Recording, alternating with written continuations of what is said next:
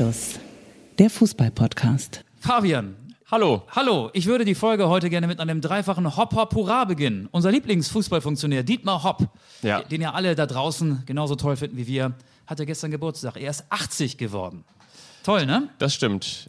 Da komme ich später übrigens auch noch drauf zu sprechen, aber mehr möchte ich dazu noch nicht sagen. Ich weiß aber auch noch, das war eine wirklich großartige Zeit, ja, mit, mit, mit Dietmar in all den Jahren. Aber was schenkt man eigentlich einem, der sich alles leisten kann und der alles hat? Ja, weiß ich nicht, was man dem so schenkt. Ich glaube, der kriegt so, so, ich glaube, für den sind bei, bei Rewe und bei Edeka diese Geschenkkörbe gemacht. Die, die, die verschenkt man doch dann immer, wenn man nicht weiß, was man älteren Menschen schenken soll. Diese, wo diese Konserven drin sind und so eine Trüffelpralinen-Auswahl. Ja, ja. Kenn ich, kenn ich. Erinnert mich übrigens an, an mein Wochenende und zwar bin ich bei Karstadt gewesen, weil Karstadt hat ja wieder geöffnet und Karstadt, man Sag darf ja nur auf 800 Quadratmetern verkaufen aktuell. Ich wollte ein bisschen Stoff kaufen. Du hast ja gemerkt, ich bin trutschig geworden. Ich fange nicht nur an, Sauerteigbrote zu backen, sondern ich fange mittlerweile auch an zu nähen. Ist kein Witz. Ich habe äh, so ein bisschen mich äh, im, im Du wolltest Haushalt Drogen bei Karstadt kaufen, aber gut. Genau, ge- ja, bin ich auch rein. Ähm, da waren so Türsteher und da habe ich gesagt, wo gibt's hier den heißen Stoff? Das fanden die auch nicht so witzig, da war ich auch schon fast wieder draußen. Aber ich will es auch gar Stand nicht schon die Polizei im in die, in die epische Breite ziehen. In jedem Fall war es so, was ich ganz schön fand, ähm, Karstadt ist ja ohnehin so ein bisschen ein, ein Abbild der, der deutschen breiten Gesellschaft, so wie man sich das klassische Bild vorstellt. Und dadurch, dass man jetzt ja nur noch auf 800 Quadratmetern in dieser Genießerwelt her, herumflanieren kann, ist es so, dass man quasi so wie Liebling, ich habe unser Karstadt geschrumpft, die komplette Karstadt-Auswahl auf einer Etage hat. Das heißt, die haben so ein bisschen aus der Spielwarenabteilung rausgenommen, ein bisschen aus dieser Lebensmittelabteilung, aus dem Rotstiftbezirk haben sie auch Schöner, ein bisschen schöner. Gemischtwarenladen. Genau, ein bisschen Stoff hier, ein bisschen äh, Lebensmittel da, auch so ein bisschen funktionale Dinge, Tupperwaren und kleine Thermoskännchen und auch ein bisschen Tools, wie sagt man auf Deutsch, Werkzeuge, ne? Du weißt, ich bin ein bisschen sehr international. Und ähm, damit wollte ich nur sagen, ja, das erinnert mich so ein bisschen daran. Und ich glaube, in dieser, in dieser Trüffelauswahl vielleicht auch noch so ein bisschen ähm, Niederecker Marzipan, wo das nicht mehr nach Ostern aussieht, aber trotzdem reduziert ist. Und so einen großen Geschenkekopf. Ich glaube, sowas schenkt man Dietmar Hopp zum 80. Die heutige Folge wird präsentiert von Karstadt und damit herzlich willkommen zu Anstoß. Ich hätte, Karstadt ja, Sport. ich hätte ja gedacht, dass man ihm eher so eine Insel schenkt. Oder, Ja. oder, oder ein Kontinent. Oder eine äh, Packung Merci-Schokolade, um ein bisschen bescheidener daherzukommen. Ja, ähm, wir sind heute mit Dietmar Hopp verabredet. Nein, sind wir nicht. Mein Name ist Michael Augustin, deiner ist Fabian Wittke. So wir sitzen es. hier wieder in deinem Wohnzimmer, in diesem schönen Podcast-Studio. Das Wetter ist toll an diesem Montag, 27. April 2020. Ich schaue aus dem Fenster Michel, Elbphilharmonie und ähm, was kann man in Hamburg noch sehen? Schweineinseln, die Ja, Swine. all das Ja. sehen wir hier nicht, auch nicht den Fernsehturm. Aber trotzdem ein ganz, ganz toller Blick. Die Bäume sind grün, hinten sehe ich noch so ein bisschen Wasser. Ich glaube, das ist irgendwie ein Alsterzulauf, ne? Ja. Ja. Und hier zeichnen wir auch diese Folge von Anstoß auf. Was haben wir vor, mein Lieber? Wir haben vor, wir sprechen mit einem, mit einem echten, mit einem wirklichen Spielerberater, mit einem richtigen, echten Spielerberater. Also so, wie Gott ihn schuf. Und Wir sind verabredet, genau. wenn ihr zum Beispiel jetzt da draußen denkt, ähm, mein ganzes Leben macht keinen Sinn mehr und ich muss irgendwie meinen Eltern noch ausreden, dass ich A, nicht Mediziner werden möchte und auch nicht Jurist, sondern ich möchte irgendwas Unvernünftiges machen, was aber möglicherweise ganz viel Geld bringt. Ich möchte ganz gerne Spielerberater werden. Dann, wenn eure Pferde die richtige ist, gedanklich und auch zukunftsträchtig, dann spitzt mal eure Ohren und auch euren Bleistift, äh, Bleistift, denn wir sprechen mit einem richtigen Spielerberater, einer, der Bundesligaspieler zu seinen Klienten zählen darf. Dürfen wir den Namen auch schon verraten? Ja, Gunther Neuhaus. Ja. Den rufen wir nachher mal an. Er ist der Berater der Eggestein-Brüder Maxi und Johannes, die bei Werder Bremen spielen. Niklas Füllkrug spielt auch bei Werder Bremen. Und Bas Dost ist auch einer seiner Klienten. Das sind, glaube ich, seine bekanntesten Klienten. Und wir reden Über ein Top-Talent beim FC Bayern München und damit ist nicht Hassan Salihamidzic auf der Sportdirektorposition gemeint, sondern derjenige, welche, mit dem er mittlerweile ja schon ordentlich hausieren geht. Man könnte sagen, äh, auch schon ein bisschen angibt. Er will auch einen Ne? internationalen Topstar holen. Wer könnte das wohl sein? Das versuchen Genau. wir auch in dieser Folge zu klären. Und wir reden natürlich über das DFL-Hygienekonzept. Man könnte auch sagen, über den Überlebensplan der deutschen Fußballliga. 41 Seiten dick. Es soll wieder gespielt werden im Mai. Welch große Überraschung. Ich weiß nicht, ob der 9. Mai als Restart der Fußball-Bundesliga haltbar ist. Man redet ja auch immer davon, dass man so zwei, drei Wochen Vorlauf bräuchte als Profi. Die können ja momentan alle nur geradeaus laufen. Also die haben momentan äh, nicht mehr und nicht weniger drauf als Dennis Dickmeyer oder als David Odonkor zu seinen besten Zeiten 2006. Die müssen ja auch noch so ein paar Stoppbewegungen und so ein paar Linksdrehungen und so ein paar Rechtsdrehungen wieder ähm, zu ihren Skills aufnehmen. Ähm, ja, aber dieses DFL-Konzept, dieses Hygienepapier, 41 Seiten dick, da waren Profis dran, da wurde ja nichts dem Zufall überlassen. Ähm, es geht darum, dass klar zeitgleich maximal 300 Personen auf dem gesamten Stadiongelände sein dürfen. Das Stadion ist in drei Zonen eingeteilt. Der Innenraum ist eine Zone, der Tribünenbereich ist eine Zone, das Außengelände ist eine andere Zone. Äh, es gibt so ein paar klare Regeln. Keine Escort-Kids dürfen ähm, ähm, dort im Rahmen eines Fußballspiels ein Einlaufkinder? Escort, ja, aber die werden da Escort-Kids genannt ja. und äh, keine Maskottchen. Ähm, und damit sind halt die Brian the Lions, die Hertinius und die Dinos gemeint. Übrigens bei Escort-Kids ähm, muss man auch nochmal Franck Ribéry er erzählen. Das, das ist irreführend. Ist, ne? Das ist nicht dieses Verbotene, was man früher gemacht hat, wo einen dann Uli Hoeneß wieder rausreiten muss, sondern Escort-Kids sind die klassischen Einlaufkinder. Richtig, ja. genau. Und es gibt ja ganz viele verschiedene Punkte. Ähm, ich habe so ein paar Lieblingspunkte. Es wird ja alles alles da aufgedröselt in diesem äh, Konzept Hotelunterbringung. Also Fußballer sind ja vor Bundesligaspielen immer in Hotels. Punkt 5.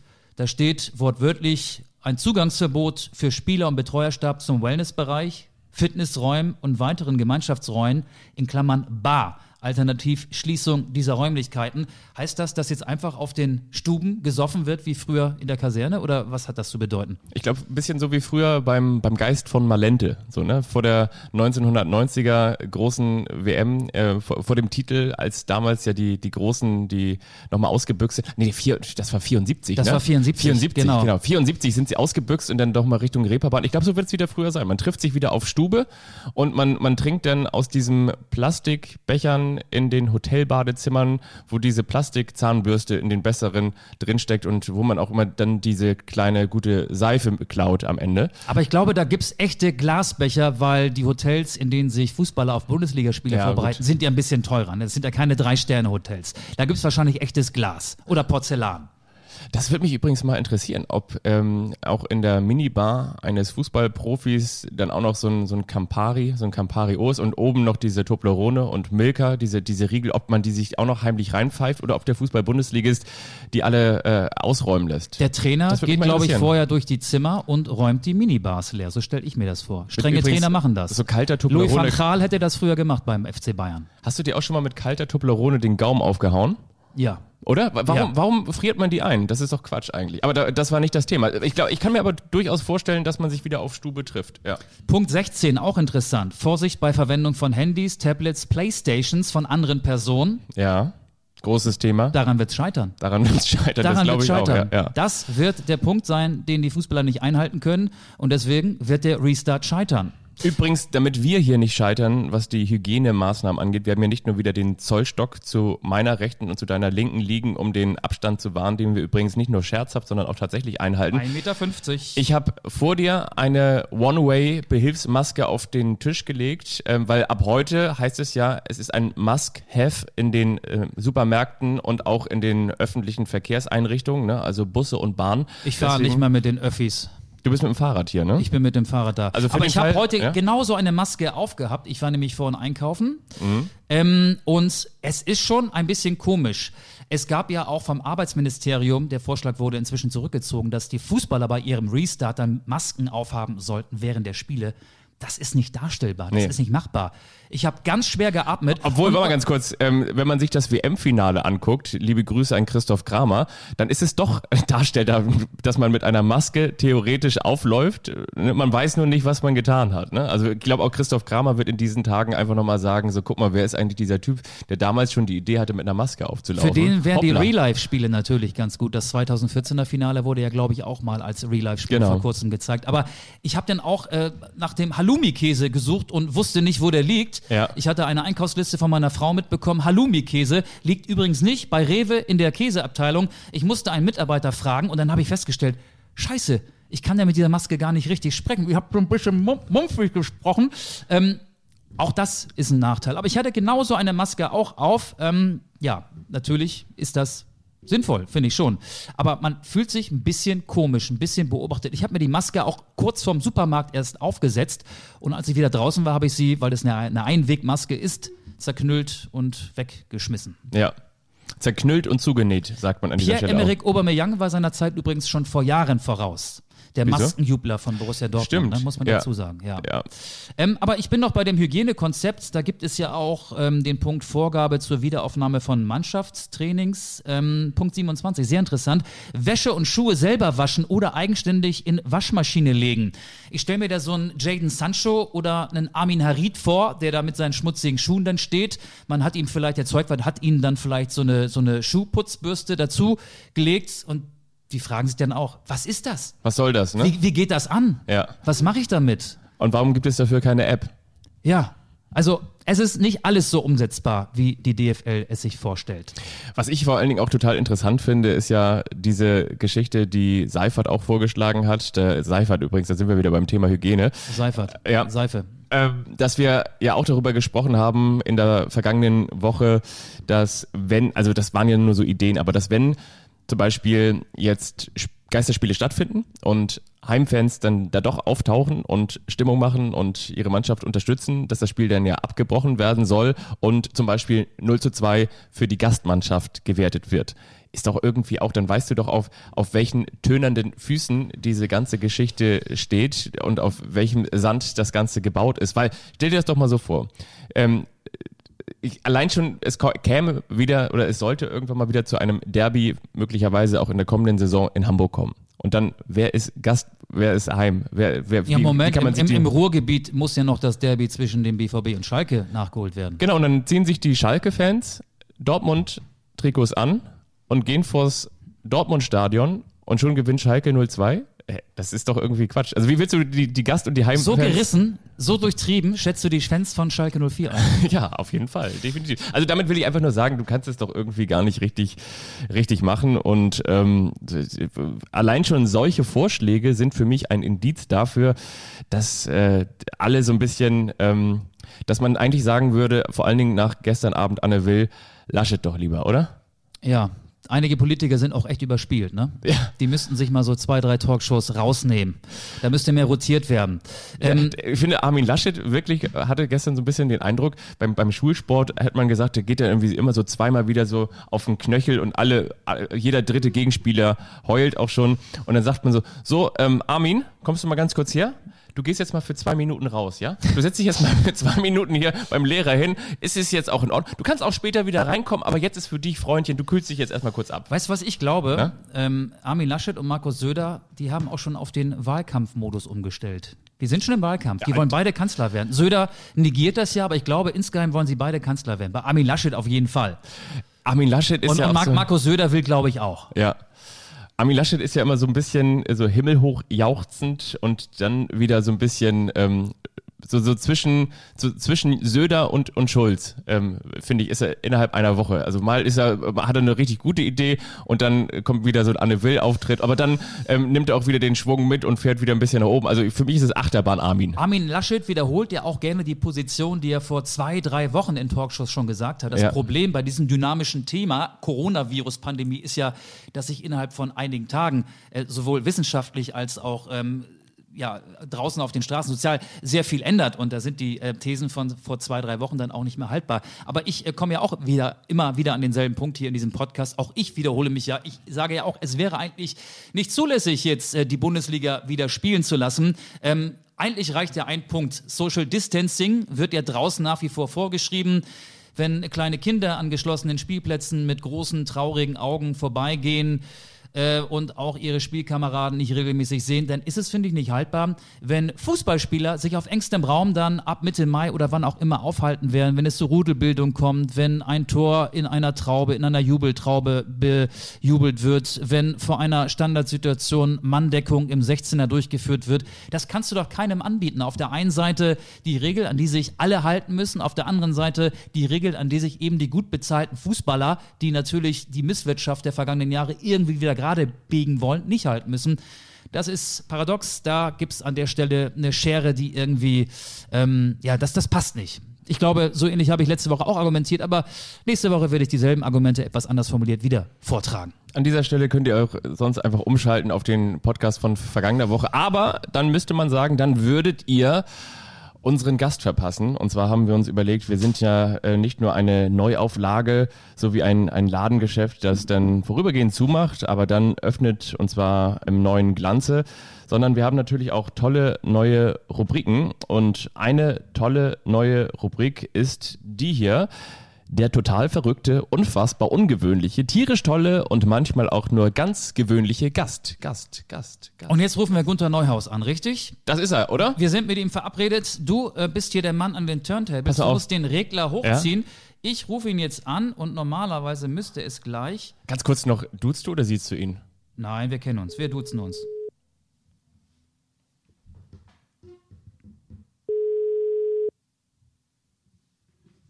Micha, grüß dich. Oh, du weißt Bescheid. Gunther, grüß dich. Michael Augustin ist hier. Ja. Wir sind schon, wir sind schon voll dabei. Fabian Wittke sitzt Hallo. auch am Tisch hier. Hallo Fabian, hi. Freut mich. Wenn du bereit bist, können wir sofort loslegen. Ja, können wir machen. Genau, wir duzen uns übrigens, ähm, das können wir vielleicht mal erklären. Du warst mal ein Kollege. Du warst äh, bis vor wie vielen Jahren? Vor, bis vor zehn Jahren ungefähr Sportredakteur bei der neuen Presse in Hannover und hast genau wie wir über Hannover 96 berichtet. Bis vor zwölf Jahren, um bei der Wahl zu bleiben. Genau bis so war das. zwölf Jahren, okay. Ja, ja. Dann ist doch die erste Frage, die mir unter den Nägeln brennt, warum bist du Spielerberater geworden und ich nicht, wenn wir dieselbe Ausgangsposition hatten? Das kann ich für dich nur nicht beantworten. Äh, bei mir gab es einfach das, das Jobangebot damals. Das ging vielleicht damit zusammen, dass ich nicht nur ähm, äh, Journalist gewesen bin, sondern auch einen wirtschaftlichen, wissenschaftlichen Background hatte. Ähm, und die Kombination aus beidem passte ganz gut zusammen. Und ja, ich habe nicht allzu lange überlegt ähm, und habe mich dann dazu entschlossen, als das Job Jobangebot vorlag, ähm, zu wechseln. Genau. Und jetzt gehören so Spieler wie Maximilian und Johannes Eggestein, Niklas Füllkrug, die alle bei Werder Bremen spielen, und Bas Dost von Eintracht Frankfurt zu deinen Klienten. Als Spielerberater ist man ja auch väterlicher Ratgeber und ähm, momentan auch mehr Kummerkastenonkel als sonst. Oder wie hat sich so die Coronavirus-Zeit auf deinen Job und auf, auf, ja, auf deine Spieler vor allen Dingen ausgewirkt? Ja, die Kummerkastenfunktion, die hält sich in Grenzen. Die Jungs sind alle ziemlich vernünftig und haben einen ganz guten Fokus. Klar ähm, empfiehlt man dem einen oder anderen ähm, nicht in Lethargie zu verfallen, sondern vielleicht auch ähm, oder nur zu daddeln an der Playstation, sondern vielleicht auch mal die Birne einzuschalten und was für die eigene Bildung zu tun ähm, oder auch ähm, ja sich möglichst gut für einen möglichen Neustart vorzubereiten, ne, körperlich. Aber die die die großen Sorgen ähm, und dramatischen Telefonate, die spielen sich in der Regel nicht ab. Also das ist ähm, alles in einem vernünftigen Rahmen. Was mich mal interessiert. Ja? Ja, Entschuldigung, erzähl Ja, mal ruhig gleich, weiter. gleich, gleichwohl gibt es einzelne Fälle, ähm, Härtefälle von Spielern in der dritten und vierten Liga, äh, denen tut das natürlich weh, wenn es da um Kurzarbeit geht, ne? weil die dann nur noch 60 oder 67 Prozent äh, des normalen Gehaltes bekommen und dann zum Teil schon ihre Ausgaben nicht mehr decken können. Wenn man von einem Regionalliga-Gehalt von, keine Ahnung, 1500 Euro brutto ausgeht im Schnitt, dann kommt man da schnell an Grenzen. Ne? Da stellt sich das dann ein bisschen anders dar als in der ersten und zweiten Liga. Das kann ich mir vorstellen. Wir haben natürlich auch relativ viele junge Hörer, die möglicherweise noch in der Ausbildung stecken oder mittendrin sind im Studium und Mhm. äh, auf Fußball interessiert sind. Und ich kann mir vorstellen, dass viele auch sagen, so Spielerberater, das ist total fancy, das klingt total cool. Man ist irgendwie der Bundesliga sehr, sehr nah, man ist den großen Stars sehr, sehr nah. Äh, kannst du mal beschreiben, wie deine Anfänge waren, als du dann weg warst, also weggegangen bist vom Journalismus, von der NP und gesagt hast, ich baue jetzt mir dieses Büro auf. Du hast möglicherweise, so stelle ich mir das vor, auch nicht direkt mit den absoluten Top-Spielern angefangen. Wie zäh ist das am Anfang, bis man dann sagen kann, ja, das ist jetzt tatsächlich dieses fancy Geschäft, äh, von dem wir immer alle sprechen? Also ich, ich war ja nicht immer selbstständig. Ne? Ich habe angefangen bei Stars and Friends, war damals eine der größten Agenturen europaweit. Ähm, bin dann äh, dort eingestiegen und hatte dann zumindest mal einen Apparat um mich rum, wo man ein bisschen, ein bisschen Orientierung schon mal hatte. Trotzdem, wenn man neu einsteckt, es gibt nicht den, ähm, den Vorgesetzten, der dir dann sagt, du musst morgen dies und übermorgen jenes machen, sondern da muss jeder seinen eigenen Weg finden. Und klar ist das schwer am Anfang. Ich hatte das Glück, dass ich relativ äh, zügig schon im ersten halben Jahr auch Bundesligaspieler akquiriert habe, wie Patrick Ochs damals oder Bastian Schulz, der war noch 96 mit am Start war. das war, war ein super Einstieg für mich, aber das ist eben auch nicht die, das, das Normale. Ne? Es gibt unglaublich viele Berater, die anfangen und lange brauchen, um, um wirklich Fuß zu fassen in der Branche. Ähm, ja, nicht leicht. Jetzt ähm, ist die Zeit ja für alle, die mit Fußball ihr Geld verdienen, schwierig. Also wir verdienen weniger mhm. Geld, weil wir keine Fußballspiele übertragen. Ähm, die Fußballprofis aus den ersten beiden Ligen verzichten mal auf 10 Prozent, mal auf 20 Prozent, mal sogar auf mehr ähm, ihr, ihres Gehaltes. Das ist natürlich mhm. äh, bei einem, ähm, der im Jahr mehr, mehrere Millionen generiert, äh, vertretbar. Aber wie ist es bei dir persönlich? Merkst du, dass die Corona-Krise, äh, ist die existenzgefährdend für dich oder, oder wie nimmst du das wahr? Also die ist erstmal insofern nicht existenzgefährdend, als äh, dass ich gerade im letzten Jahr zu einem recht guten Timing dann eben Verträge für meine Spiele abgeschlossen habe, die über mehrere Jahre laufen. Das äh, wirkt sich dann eben so aus, es wird ja landläufig angenommen, dass Spielerberater nur Geld verdienen, wenn sie Transfers pushen was ja mitnichten der Fall ist. Also wir verdienen nicht nur im Transferfall Geld, sondern über die Vertragslaufzeiten der, der Spieler. Ne? Das ist eine Beratung vor und ähm, wenn ein, ein Spielervertrag vier Jahre läuft, dann läuft in der Regel die Provisionsvereinbarung auch über vier Jahre. So muss man das einschätzen. Ähm, deswegen bin ich in dem glücklichen Fall, äh, dass die Krise jetzt nicht so ganz nah an mich herantritt und ich sofort hohe Verdienstausfälle habe sondern das wird ein bisschen abgefedert. Ich rechne trotzdem damit, dass in, in den nächsten, ja, zumindest im nächsten Jahr, äh, vielleicht auch über zwei oder drei Jahre hinweg, ähm, sich der Umfang ähm, der Spielerverträge und damit auch der Provisionsvereinbarung deutlich ähm, nach unten bewegt. Das hat ja auch DFL-Chef Christian Seifert angesprochen. Das sagen viele, die sich mit Fußball beschäftigen oder die es auch nur, die den Fußball nur beobachten. Die Tatsache, dass jetzt auch ähm, 13 von 36 Vereinen pleite gehen würden, wenn bis Ende Juni nicht der Ball rollen würde, ähm, lässt ja auch darauf schließen, dass viele Vereine über ihre Verhältnisse gelebt haben. Und äh, Land auf, Land ab ist ja die Meinung verbreitet, der Fußball muss endlich mal von seinem hohen Sockel runterkommen. Äh, gibt es Anzeichen deiner Meinung nach, dass das jetzt äh, eintritt? Also das Problem bei vielen Clubs ist natürlich, dass ähm, da keine mittel- bis langfristige Strategie dahinter steht, sondern es ist sehr oft auf den kurzfristigen Erfolg ausgelegt. Ähm, insofern, insofern wird versucht, dann ähm, massiv zu investieren und äh, keine, es werden keine Polster geschaffen über die, Jahr, die Jahre hinweg. Ne? Das, das fällt jetzt vielen auf die Füße, weil eben die Einnahmen, es ist eine Einnahmekrise die wir zurzeit haben, weil die Einnahmen nicht da sind. Und ähm, wenn die, äh, die Ausgaben deutlich massiv die Einnahmen übersteigen, dann äh, wird es wird das problematisch, wie, wie wir es jetzt hier auch sehen. Ne? Das trifft nicht für alle äh, Clubs zu. Bayern München ist in einer Luxussituation. Die werden äh, ja ein bisschen Bauchschmerzen haben, aber das Grummeln geht schnell vorbei. Aber es gibt natürlich viele andere Mittel bis ähm, Mittelklasse-Clubs auch in der Bundesliga oder so, solche, die, die kleiner sind, die ähm, haben massive Sorgen, wenn der nicht bald wieder angepfiffen wird in der Bundesliga. Viele Politikerinnen und Politiker sagen ja auch, nach der Coronavirus-Krise wird vieles nicht mehr so sein, wie es vorher war. Auch beim Fußball sagt mhm. man, diese ganz, ganz großen Megasummen wird es nicht mehr geben. Möglicherweise fließt nicht mehr so viel Geld im Fußballmarkt und möglicherweise auch nicht mehr in den Fußballmarkt. Ähm, kannst du das trotzdem als vernünftig erachten oder siehst du das auch so ein bisschen mit einem weinenden Auge, weil logischerweise je weniger im Markt, desto weniger Provision ja möglicherweise und entsprechend dann ja auch Geld für euch, oder? Das trifft sicherlich zu. Ähm, ich sehe das relativ entspannt. Ähm, ich glaube, dass tatsächlich ähm, der Markt ein Stück weit überhitzt war in den letzten Jahren, was sich dann eben auch in ja, unglaublichen äh, Ablösesummen wiedergespiegelt hat. Ich glaube, aber tatsächlich immer noch, dass es ähm, Transfers für Ablösesummen im dreistelligen Millionenbereich geben wird. Ne? Jetzt vielleicht nicht, nicht 200 bis 300 Millionen, worauf spekuliert worden war, aber für die, für die Top-Spieler ähm, in dem Bereich wie Mbappé wird es trotzdem weiter ähm, Ablösesummen geben, die deutlich über 100 Millionen äh, liegen. Und ähm, ja, es gibt aber andere Fälle, wie vielleicht bei Kai Havertz oder Sancho, ähm, da werden die, die, die Ablösesummen sich nicht in dem Bereich bewegen, wie man es bislang erwartet hat. Ne? Also deutlich über 100 Millionen.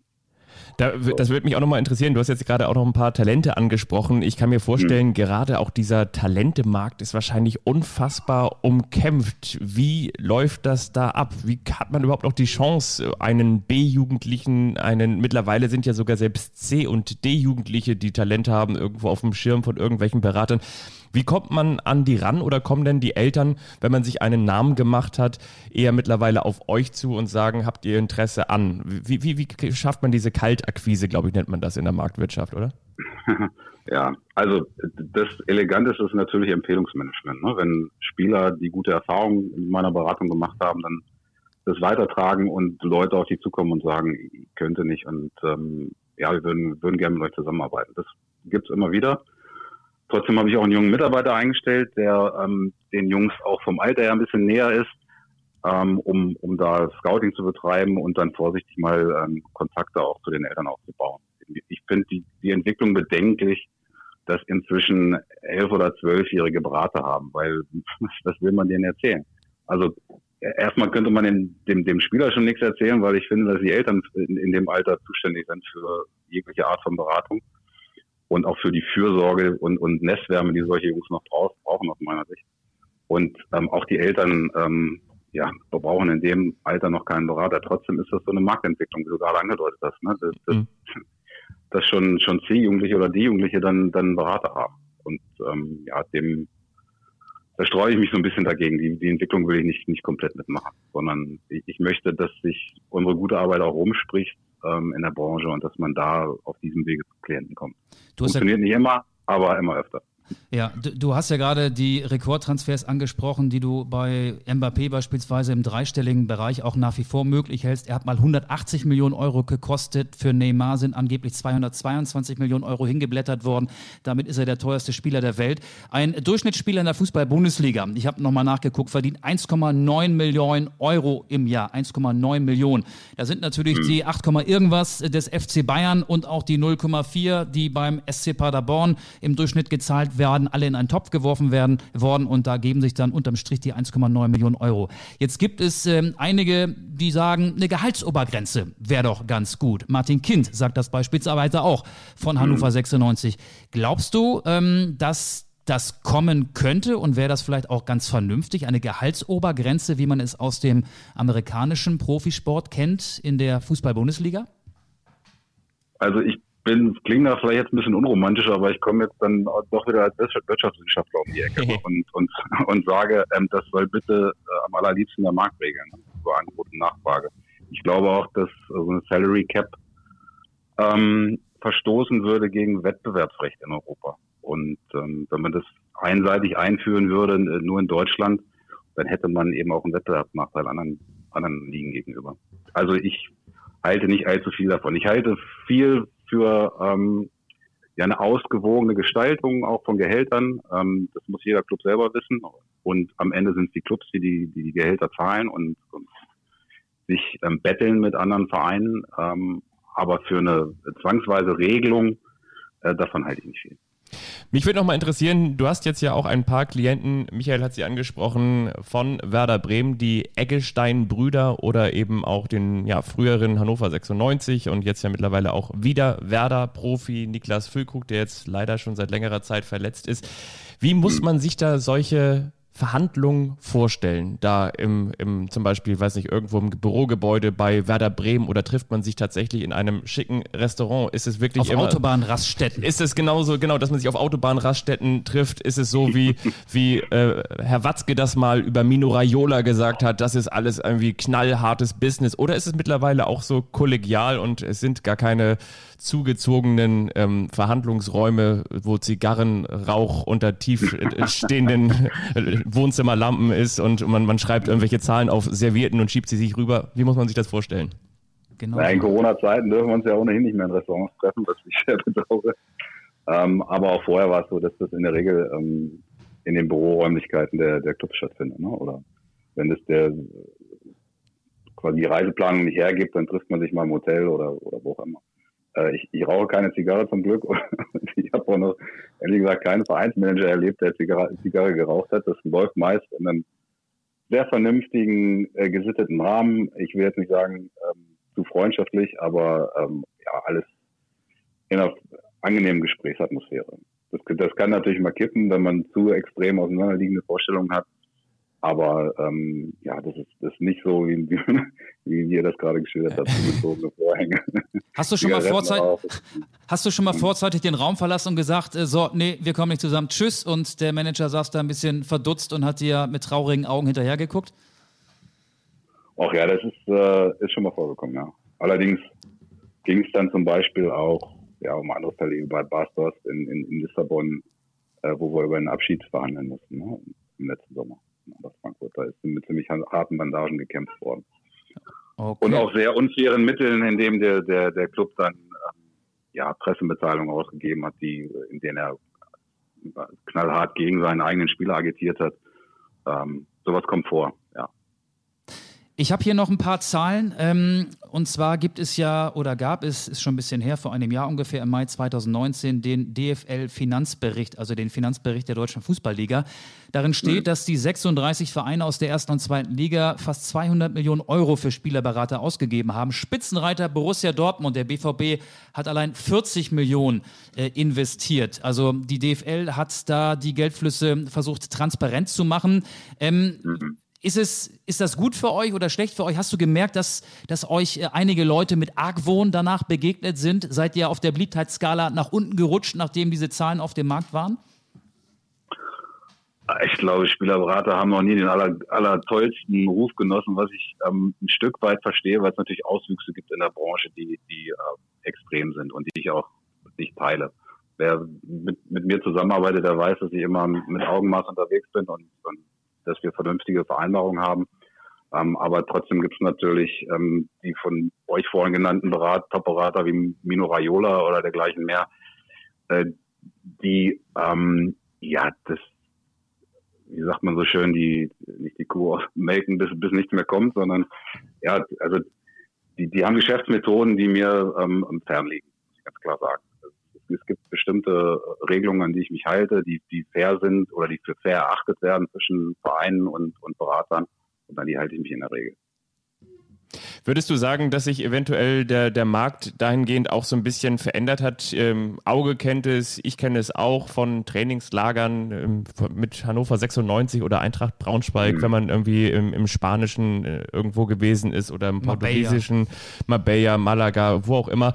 Ähm, man, man kennt es äh, selbst bei den Trainingseinheiten, da sind irgendwie ich sag mal so, ich meine das jetzt gar nicht böse, aber so das, was man unter zwielichtigen Gestalten sich so vorstellt, das tummelt sich und treibt sich da alles um ein, ein Trainingsgelände drumherum und irgendwelche jungen Spieler, die vielleicht auch möglicherweise zum allerersten Mal überhaupt im, im Wintertrainingslager mitgenommen werden, werden da auch schon noch mal so rangezogen und äh, man weiß irgendwie nicht so ganz genau, was, was kann derjenige dem denn jetzt eigentlich gerade empfehlen? Was ich fragen möchte ist, hat sich der Markt hin zu zwielichtigen ähm, Beratern, Managern für die Spieler entwickelt oder war der schon immer so? Also aus meiner Sicht hat sich die Situation ein bisschen verschärft, als die FIFA ge gesagt hat, wir wollen das nicht mehr regulieren. Wir wollen, wir vergeben keine Lizenzen mehr an Spielerberater, es gibt keine äh, Marktzugangsbeschränkungen mehr. Ähm, seitdem kann das im Grunde äh, jeder machen, der sich dazu berufen fühlt. Und da sind natürlich nicht immer ähm, nur Leute unterwegs, die ähm, den besten Neumond genießen. Ähm, ja, ihr habt es ja vorhin angedeutet, es gibt ganz viele Menschen, die das für hochattraktiv halten, weil sie glauben, sie könnten binnen kürzester Zeit einen Haufen Geld verdienen, was aus meiner Sicht schwierig ist. Aber es gibt eben wahnsinnig viele, die es versuchen. Die, die Auswüchse, die du gerade beschrieben hast, die, die sehe ich leider auch. Ähm, mir liegt das fern, ähm, Spieler, die mich nicht persönlich kennen, irgendwie am Trainingsplatz anzuquatschen, weil das, das, das gehört sich einfach nicht. Das macht man gerade bei jungen Spielern übrigens auch über eine andere Schiene. Wenn die noch minderjährig sind, dann, dann muss der Erstkontakt immer über die Eltern laufen nicht, direkt am Fußballplatz bei den, bei den Spielern. Gunther, wir haben, äh, bevor wir dich angerufen haben, hier schon über das DFL-Hygienekonzept gesprochen in diesem Podcast. Wollen gleich noch oh, über ja. Hassan Salihamidzics kryptische ähm, Ansagen äh, sprechen, dass er einen internationalen Top-Transfer tätigen wird. Äh, du kennst doch bestimmt den Namen. Wen holen die Bayern? ja, ist, keine Ahnung. Ich weiß es nicht. Wir werden eine schöne Idee haben. Ich kann es euch nicht sagen. Okay, dann spekulieren wir, Fabian Ja. und ich, gleich noch ein bisschen weiter. Hat Spaß gemacht. Sagen dir erstmal herzlichen Dank, dass du äh, mitgemacht hast hier in unserem Podcast und wünschen dir ja eine gute Woche und ähm, bleib gesund. Das sagen wir jedem, mit dem wir hier sprechen. Vielen Dank, das wünsche ich euch auch. Alles Gute. Danke, Vielen Dank. Ja. Tschüss, tschüss. bis Ja. bald. Tschüss. So, Ich leg den mal hier auf, ja? du legst auf, ich habe auch aufgelegt. Ja, Gunther Neuhaus ist gegen eine Ober Gehaltsobergrenze. Das habe ich mir beispielsweise gemerkt. Ähm, was machst du da noch? Nee. Du hast die Aufnahme nicht gestoppt. Ich habe gerade Schweißausbrüche bekommen. Fabian drückt hier auf unserem Mischpult rum. Profi. Da sind verschiedene Knöpfe, aber Profi. er ist tatsächlich Profi. Ja, ähm, lass uns über Hassan Salihamidzic sprechen. Wollen wir das machen? Ja, sehr gerne. Brazzo hat einen internationalen Top-Transfer in einem Interview mit der Welt am Sonntag angekündigt. Ein Top-Talent aus Europa soll kommen, ein internationaler Star. Und er hat auch gesagt, wir bleiben ein Käuferverein als FC Bayern. Wir wollen die Champions League gewinnen, ohne wirtschaftlich unvernünftig zu sein. Da habe ich mich gefragt, hat Uli Hoeneß das Interview autorisiert? Das ist doch der Hoeneß, der da gesprochen hat. Der hat auf jeden Fall nochmal drüber gelesen, oder? Der hat in jedem Fall nochmal drüber gelesen und der hat ja auch einer großen Fachzeitschrift, einem Fachmagazin ein großes Interview gegeben und äh, hat ja dahingehend auch schon Hassan Salihamidzic dafür gelobt, dass er Nübel verpflichtet hat, dass es sowas wie ein Geniestreich gewesen sei. Ja, natürlich, also zwischen den Zeilen ähm, war das sicherlich mehr, mehr Hönes als äh, Hassan Salihamidzic. Aber die spannende Frage ist doch definitiv auch, ähm, wer könnte das jetzt eigentlich sein? Sowohl als auch, damit will ich sagen, wer könnte das große Talent sein? Ist es möglicherweise Fiete Ab, der jetzt verpflichtet wird aus der zweiten Mannschaft ähm, des FC Bayern München und endlich mit der ersten Mannschaft nicht nur trainieren, sondern vor allen Dingen auch bei ihr spielen darf? Ja, und wer ist das große, das große Ding? Wer ist der große Wurf? Wer ist der, der große Hammer? Also ich glaube, dass möglicherweise eine Spur wieder nach Manchester führt, zu Manchester City und dass die Bemühungen um Leroy Sané intensiviert werden. Das könnte sein. Ähm, oder vielleicht wird auch der Weltstar Miro Klose, der ja als Co-Trainer bei den Bayern die U17 trainiert, äh, beziehungsweise der, Co- der Trainer der U17 ist beim FC Bayern. Ja. Und vielleicht will Salihamidzic damit auch einfach nur sagen, dass äh, die Klose-Verpflichtung, er soll ja Co-Trainer unter Hansi Flick werden, jetzt kurz bevorsteht. Das ist richtig und ich meine, wir haben das ja auch in den vergangenen Wochen auch schon damals mit als erstes gehabt. Ne? Also daran merkt ihr, ja, wir sind der, der Sender, der, der, die, der die News als erstes hat und von daher ähm, wundert euch nicht, wenn es dann auch endlich genauso kommen sollte, wie wir es schon prognostiziert haben. Aber ich glaube, ist Brazzo, ähm, Hassan Salihamidzic will sein Profil schärfen, natürlich auch mit solchen Interviews jetzt in der Corona, in der fußballfreien Zeit, in der, während der Corona-Krise. Und es gibt natürlich noch ein paar andere Spieler, die für die Bayern interessant sein könnten, die auch in der Bundesliga spielen. Kai Havertz, der Name fiel eben schon auch im Gespräch mit Gunter Neuhaus ähm, oder Dario Upamecano, Innenverteidiger von RB Leipzig. Ich schmeiß auch Osan Kabak noch mal mit rein, Ja, den ich ja mittlerweile, ich, ich finde ja, du hast mich ja neulich mal gefragt Mhm. nach meinen Top 4 Spielern der bisherigen Saison. Ich glaube, 25 Spieltage haben wir vor der Corona-Pause gesehen. Richtig. Der Verteidiger von Schalke 04 für mich auch ein Topmann, müsste, wenn er weiter so spielt, zwangsläufig ein Kandidat für den FC Bayern werden. Aber Der Weltstar- übrigens aber auch damals, damals, der ist ja im Winter, glaube ich, verpflichtet worden vom VfB Stuttgart. ja, Ne, der, der damals auch schon fest, fest, fest im Visier des FC Bayern München war. Das war damals schon der Fall. Dann ist er aber zu Stuttgart gegangen, weil man natürlich dann auch gedacht hat, okay, der kann da mehr Spielpraxis sammeln. So kam es dann ja auch. Der VfB Stuttgart stieg ab. Und er- er stieg ging zu, ging zu Schalke. Ja. Ähm, aber er ist weder ein Weltstar noch ein Übrigens, Talent. Gunter Neuhaus hat dann auch anscheinend tatsächlich nie mit Rudi Assauer verhandelt, ne? weil dann hätte er Zigarrenrauch mal im Gesicht gehabt. Aber das ist eine andere Das war Geschichte. vor seiner, der war vor seiner Zeit. Der war vor seiner ja, Zeit? der war vor seiner Zeit. Wenn Gunther Wenn er zwölf Jahre, sagt er jetzt, ne? Oh, da müssten wir jetzt mal recherchieren, wann Rudi Assauer aufgehört hat. Die sind übrigens immer so Polizeigeräusche im Hintergrund. Das Ja. liegt nicht daran, dass wir gerade mit einem Spielerberater telefoniert haben. Nein, äh, irgendwas ist da passiert draußen vor Fabians Tür. Möglicherweise, ich habe hier so einen Rewe to go gegenüberliegend, äh, ist da jemand auch einfach ohne Maske reingegangen. Was hältst du eigentlich von der, von der Folge, wenn sie heißt From Musk till Dawn ist nur eine Podcast-Folge? Können wir nochmal drüber nachdenken. Denken wir drüber nach. Ja. Ja, es rattert. Ähm, was wir, wir hältst du waren bei, bei, bei, Kabak und, ähm, genau, Kabak und Sané und Havertz und was ich mich gefragt habe, ist eigentlich über Meccano, ist eigentlich Jaden Sancho schon mittlerweile nicht mehr in der Reichweite des FC Bayern München? Nein, der ist out of range. Out of range. Ja. Das heißt, bei ihm ist nur noch, ja, was ist dann? Nur noch Barcelona, Manchester City und Paris Saint-Germain?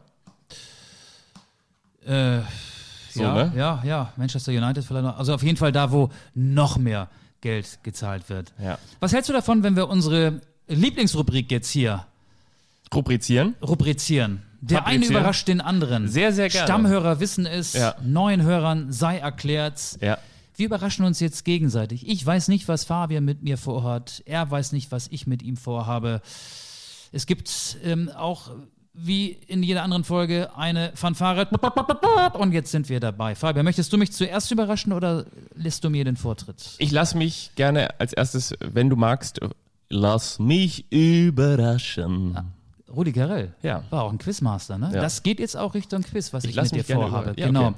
Passt auch so ein bisschen zu den Geisterspielen, die uns Fußballfans bevorstehen. die, die Geisterspiele, die ich rief. Richtig? Das wäre vielleicht auch, auch eine Podcast-Folge, wenn, wenn die Geisterspiele kommen, die ich rief.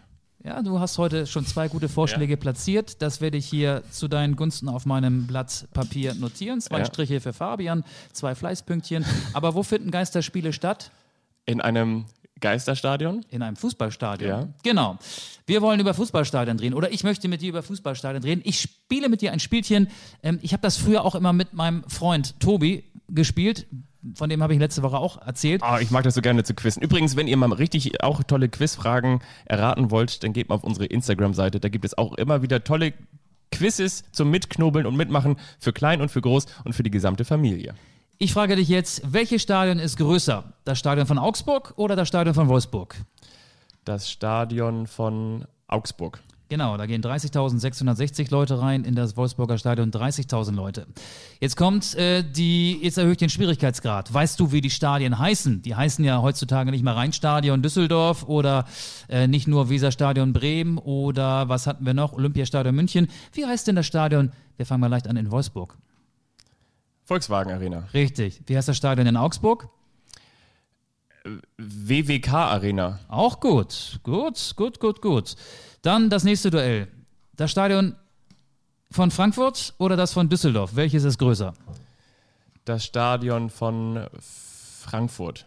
Falsch. Düsseldorf ist größer? Düsseldorf ist größer, da gehen 54.600 Leute rein und in das Frankfurter Stadion passen 51.500 Zuschauer. Übrigens, Aber, aber, das, zu Hause das, auch aber das ne? Düsseldorfer Stadion ist immer ausverkauft. Das kann man daran erkennen, dass, es, dass so viele bunte Leute darin sitzen. ja, und wie heißt das? Das ist jetzt Schwierigkeitsstufe 2. Wie heißt das Stadion, in dem Fortuna Düsseldorf seine Heimspiele austrägt? Ich weiß das. Ich weiß das. Und zwar war ich da beim letzten Bundesligaspiel von Hannover 96 in Düsseldorf. Ja. Das ist übrigens eigentlich, wie ich finde, ganz schön gemacht, weil die haben da draußen drumherum so ein, ah, heißt das Sunpoint Stadion oder so? Nee, ich finde, das ist überhaupt nicht schön gemacht. Das sieht aus wie ein großes Einkaufszentrum und man kann sich da verlaufen. Also als Reporter muss man ja, um zu seinem Platz zu kommen. Und was haben die da vergessen im die, Stadion? Die haben die Toiletten auf der Pressetribüne vergessen, beispielsweise. Und ne? die haben den, den PK-Raum vergessen. Ja, den gibt es aber mittlerweile. Aber auch da muss man weit laufen. Man muss in die Mixzone, da wo die Journalisten Interviews mit den Spielern führen, ähm, da muss man auch weite Wege zurückgehen. Also das ist so ein, so ein Labyrinth, das Stadion von Fortuna Düsseldorf. Man läuft da durch eine Tiefgarage und kann sich auch gerne mal verlaufen. Das Stadion heißt, dir fällt es nicht ein, oder? Ist es irgendwas mit Sun? Nee, es ist eher was mit Fun. Mit Spiel. Nee, dann sag mal. Merkur Spielarena. Ja, aber genau, ja, das, ja, genau, Merkur, ja, aber das, das meinte ich mit Sun, weil dieses, es ist, dieses Symbol von Merkur ist, glaube ich, eine Sonne, oder? Das, genau. Ja, genau, ja, aber das, Merkur ist diese. aber das zählt nicht. Die Ja. Spielhölle. Das stimmt nicht. Übrigens, äh, da, liebe Grüße von unserem Kollegen Heiko Olderb, der hat gesagt, das letzte Mal, als du unter anderem mich nach Jens Todd und Dieter Eils gefragt hast und nach Raphael Vicky, er hat sehr gerne mitgeknobelt zu Hause. Ja, er darf jetzt auch mit Er darf jetzt auch mit- Vielleicht weiß er, ähm, im Gegensatz zu dir, wie das Stadion von Eintracht Frankfurt heißt. Das ist die Commerzbank Arena. Stimmt. Ein Duell habe ich noch. Das Stadion des SC Paderborn oder das Stadion des ersten FC Union Berlin. Welches ist größer? Paderborn oder Union Berlin, Union Berlin. Richtig, 22.000, 12 Menschen passen da rein. Paderborn nur 15.000, oder? Genau, glatt 15.000. Aber wie heißt das Stadion des SC Paderborn?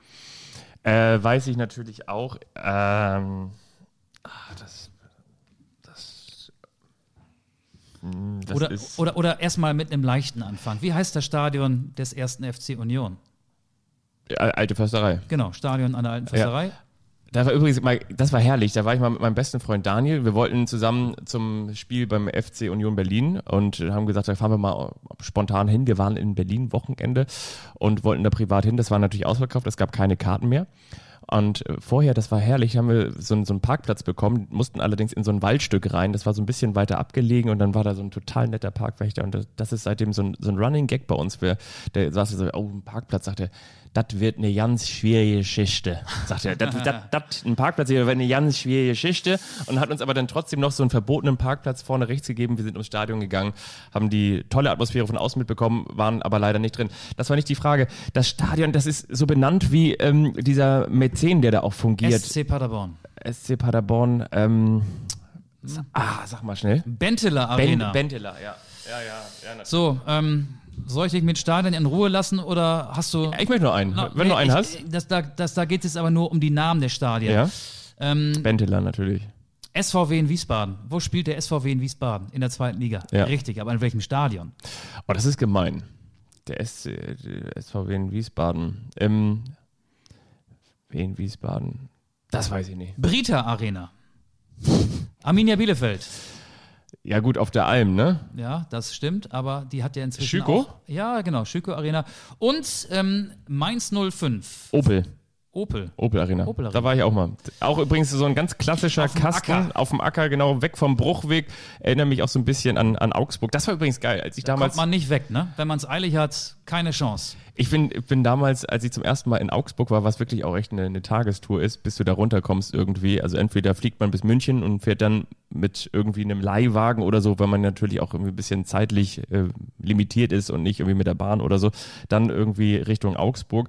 Und dann habe ich Stadion Augsburg eingegeben und dann bin ich zu diesem alten Stadion Rosenau Stadion. Rosenau-Stadion Ah. äh, geführt worden. Und da, das fand ich so herrlich. Und dann bin ich an diesem Stadion und ich hatte, du kennst es ja auch, man will ja immer so zwei Stunden vorher vor Anpfiff im Pressebereich sein, weil dann öffnet das Tor und dann kann, hat man noch Zeit, kann was zu gucken. futtern. Ja, und dann hat man auch vor allen Dingen so die Gewissheit, dass die, die Technik aufgebaut ist, die, die Leitung steht oder dass man halt selber noch nachjustieren kann Check, und check, si- one, sich so ein one, bisschen auf, auf den Spieltag auch einlassen kann, sozusagen das, das Gelernte anwenden kann, so wie früher bei den Klausurprüfungen.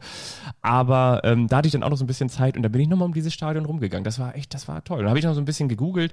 Ähm, das ist da direkt, ich meine direkt an der Donau, kann das sein? Ähm, ich weiß es ehrlich gesagt Oder- nicht, weil oder- ich oder in bin dem ich Stadion, in ganz dem, in dem? Stadion noch nicht gewesen bin. Nee, ich auf jeden Fall hat äh, der große Helmut Haller da früher gespielt, Ben Schuster, das war so die Generation. Ja. Armin Fee, glaube ich auch, Ja. der ja auch seine Heimat beim FC Augsburg hat. Aber zum Stadion des FSV Mainz 05 fällt mir noch was ein. Das ist wirklich am Stadtrand auf so einem Acker und wenn man äh, abends mit dem Zug noch zurück will aus Mainz, zurück hier nach Hamburg, da wo wir wohnen, dann wird schwierig. Da kommt man ganz, ganz schlecht weg. Am besten hat man vorher schon Kollegen gefragt. Ich habe dann mal ähm, den Tipp eines Ordners, als ich das erste Mal da war, ähm, aufgenommen und bin mit dem Shuttlebus gefahren und dann bin ich in den falschen Bus eingestiegen. Dann bin ich plötzlich beim ZDF da am Lerchenberg gelandet. Und dann hat der aber die ganz große Schleife gedreht. Und dann kam ich am Bahnhof an und dann war mein Zug weg und ich bin dann irgendwann mitten in der Nacht zu Hause angekommen. Viele, viele Stunden später. Das war eine Mainz-Erinnerung und heutzutage würde ich dann bei unserem gemeinsamen Kumpel Floro übernachten, der ja beim SWR arbeitet und der uns immer seine Gäste-Couch anbietet. Im Schöne Keller da Grüße. unten, ja. Genau, im Keller. So, jetzt aber machen wir einen Strich drunter. Das Ja. war der eine überrascht den anderen von mir für dich und jetzt drehen wir den Spieß um. Genau, ich wollte dich überraschen mit einem kleinen Hörspiel. Und zwar gestern, als ich in den Kalender schaute und dachte, ach, guck doch mal, da hat jetzt Dietmar Hopp Geburtstag, 80 Jahre Dietmar Hopp, haben wir eingangs schon thematisiert. Konnte ich natürlich nicht weiter drauf eingehen, weil ich wollte ja die Überraschung nicht vorwegnehmen. Und dann habe ich gedacht so, ach krass, stimmt, ähm, das ist jetzt auch schon wieder 80 Jahre her, dass der, dass der geboren wurde. Und da erinnerte ich mich damals an die Zeit ähm, und möchte dich nochmal daran erinnern, als wir uns beide zur Geburt von Dietmar aufgemacht haben. Ich weiß es noch ganz genau, ich bin damals in Kiel äh, Molfsee losgefahren. Ich habe meine 1940 meinst du? 1940, ich hatte meine, hab meine, meine Hose, meine schöne Hose, meine Ausgehhose mit der Bügelfalte angezogen, ähm, meine, meine Hosenträger und mein, mein Hut habe ich aufgenommen. Ich habe mir von ähm, meinem älteren Bruder, ähm, habe ich mir die, die Ausgehschuhe ausgeliehen und dann weiß ich noch, dann bin ich noch zu dir nach, ähm, Fredenbeek da rausgegangen, da wo du aufgewachsen bist. Und dann sind, bin ich durch den ganzen Ort gegangen und wir wollten natürlich zur Geburt von Dietmar rechtzeitig da sein und wollten Gold, Weihrauch und Myrrhe vorbeibringen.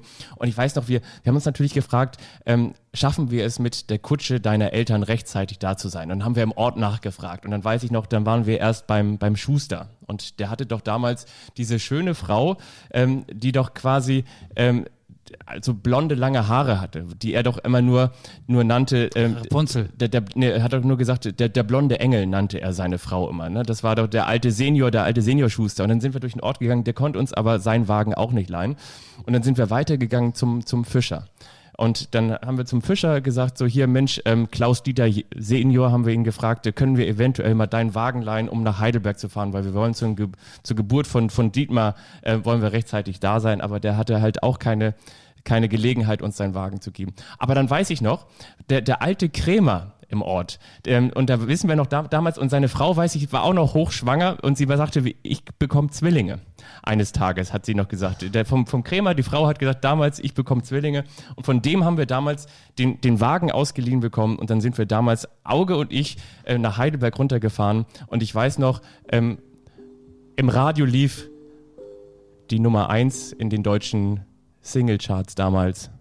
Erinnerst du dich auch noch? Heinz Rühmann und Hertha Pfeiler und wir, Lass schmissen, hören. wir schmissen es damals an. Ich höre nix. Das dauerte ein bisschen, bis wir das aufsetzten. Unseren Schallplattenspieler im alten Wagen, der Krämer. Und dann fuhren wir beide südlich der Elbe in Richtung Heidelberg. Mir geht's gut, ich bin froh und ich sag dir auch wieso, weil du mich gut Du hast so eine Meise. verstehst.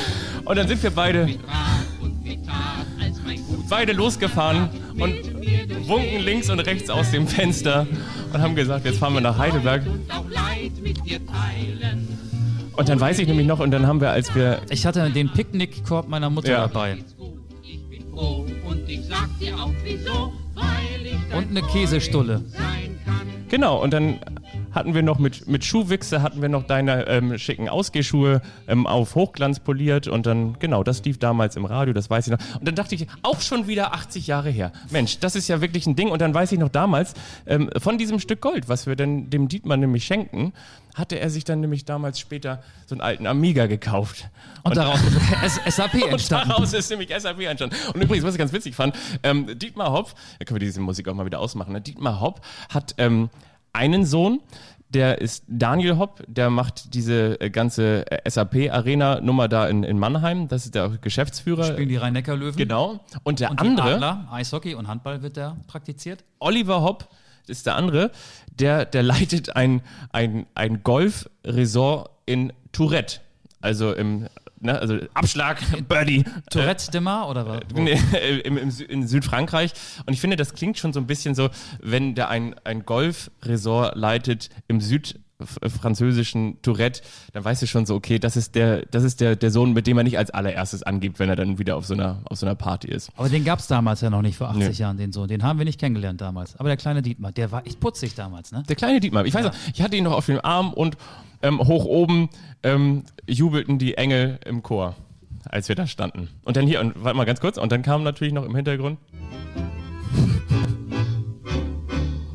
Schöner Soundtrack. Ach ja. Weißt du das noch damals? Ich weiß es noch, ja. Ich habe es verdrängt, aber Ja. jetzt hast du gerade wieder 80 die Synapsen wieder aktiviert. Das war schön, genau. Ja. Ja. Ich glaube, Das war's schon. Das war's wieder, schon, ne? oder? Übrigens auf Instagram, wir haben ähm, Anfragen bekommen in der letzten Woche, habe ich zum Briefkasten gebracht, das ist jetzt kein Witz, ähm, unsere Sticker, guck mal hier, die hier noch auf dem, auf dem Tisch liegen, die Anstoßsticker. super. Die ersten sind rausgegangen. Wenn Sehr ihr schön. Fragen an uns habt, Anregen, Anregungen oder auch ähm, sachdienliche Hinweise, die wir an die Polizei übermitteln können, dann äh, sagt uns gerne Bescheid über Instagram, über Twitter oder oder kommt einfach vorbei, klingelt hier. Ihr könnt uns auch bei Spotify hören, logischerweise. Ist ja Ja. auch immer irgendwie schwachsinnig, wenn man den Leuten sagt, wenn man, wenn sie die Folge hören, wo sie einem hören können. Aber Obwohl, wenn du zum Beispiel jetzt bei Apple iTunes uns hörst und ein guter Freund von dir sagt so, ich höre ja meine immer nur über Spotify, bekomme ich Anstoß dann da auch? Dann kannst du sagen, ja. Ja, die Antwort ist ja. Apple iTunes, da kann man uns auch hören. Da hat uns jemand geschrieben, Pimp Matze, wahrscheinlich einen Matthias. Ohne diesen Podcast hätte ich wahrscheinlich schon längst meine Frau verlassen. Geht mir genauso. Okay, so, dann war's das für heute. Wir hören uns nächste Woche wieder. Danke fürs Zuhören und bleibt gesund. In der Regie, meine sehr verehrten Damen und Herren, heute X, Y und Z. Schalten Sie auch das nächste Mal wieder ein. Es war toll mit Ihnen. Ich wollte jetzt eigentlich nochmal diesen Song, ich, kriege ich jetzt nicht hin. Also es war schön. Danke, bis zum nächsten Mal. Wiederhören. Tschüss.